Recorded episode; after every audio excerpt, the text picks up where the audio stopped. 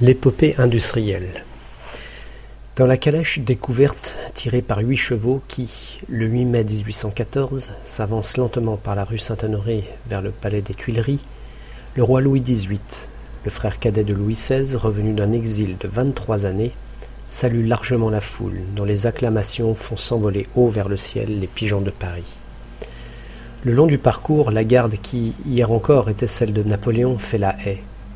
Mais beaucoup de grognards, fidèles à leur empereur, ont rabattu leur bonnet à poil jusque sur les yeux. Ils estiment que mieux vaut ne rien voir du tout que d'avoir à subir un tel spectacle. Au milieu de la foule, voici près de sa mère un garçon de douze ans qui trépigne et crie plus fort encore que les autres. Vive le roi Cet enfant est pourtant fils d'un général de Napoléon, ancien volontaire de la République, le général Hugo. Il se prénomme Victor et deviendra notre plus grand poète.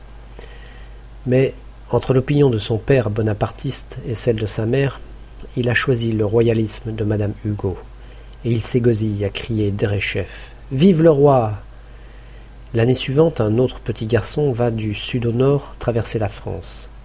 Il a dix ans, et il est fils d'un ancien député à la Convention que Napoléon avait nommé sous-préfet. Il s'appelle Auguste Blanqui, et sera un jour un homme politique célèbre. Avec une vieille tante et ses quatre frères et sœurs, il va se mettre en route au moment où Napoléon, vaincu à Waterloo, est emmené à Sainte-Hélène.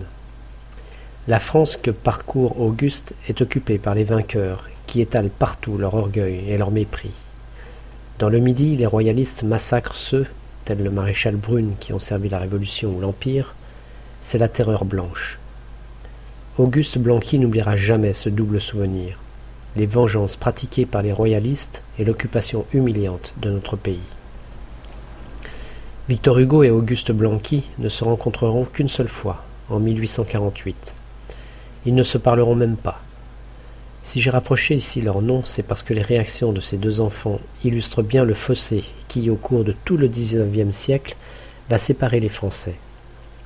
Le petit Victor Hugo est royaliste, parce qu'il croit que les Bourbons vont rendre à la France la liberté que Napoléon lui a ôté. Le petit Auguste Blanqui déteste Louis XVIII parce qu'il voit en lui l'homme qui est revenu en France grâce aux ennemis de notre pays et qui doit fatalement anéantir les conquêtes de la Révolution. Pendant près de cent ans, les Français vont chercher éperdument quel est le meilleur régime, celui des amis de la Révolution ou celui des adversaires de la Révolution. Les uns, comme Blanqui, resteront toute leur vie fidèles à leurs idées. Les autres, comme Victor Hugo, évolueront ils seront les plus nombreux.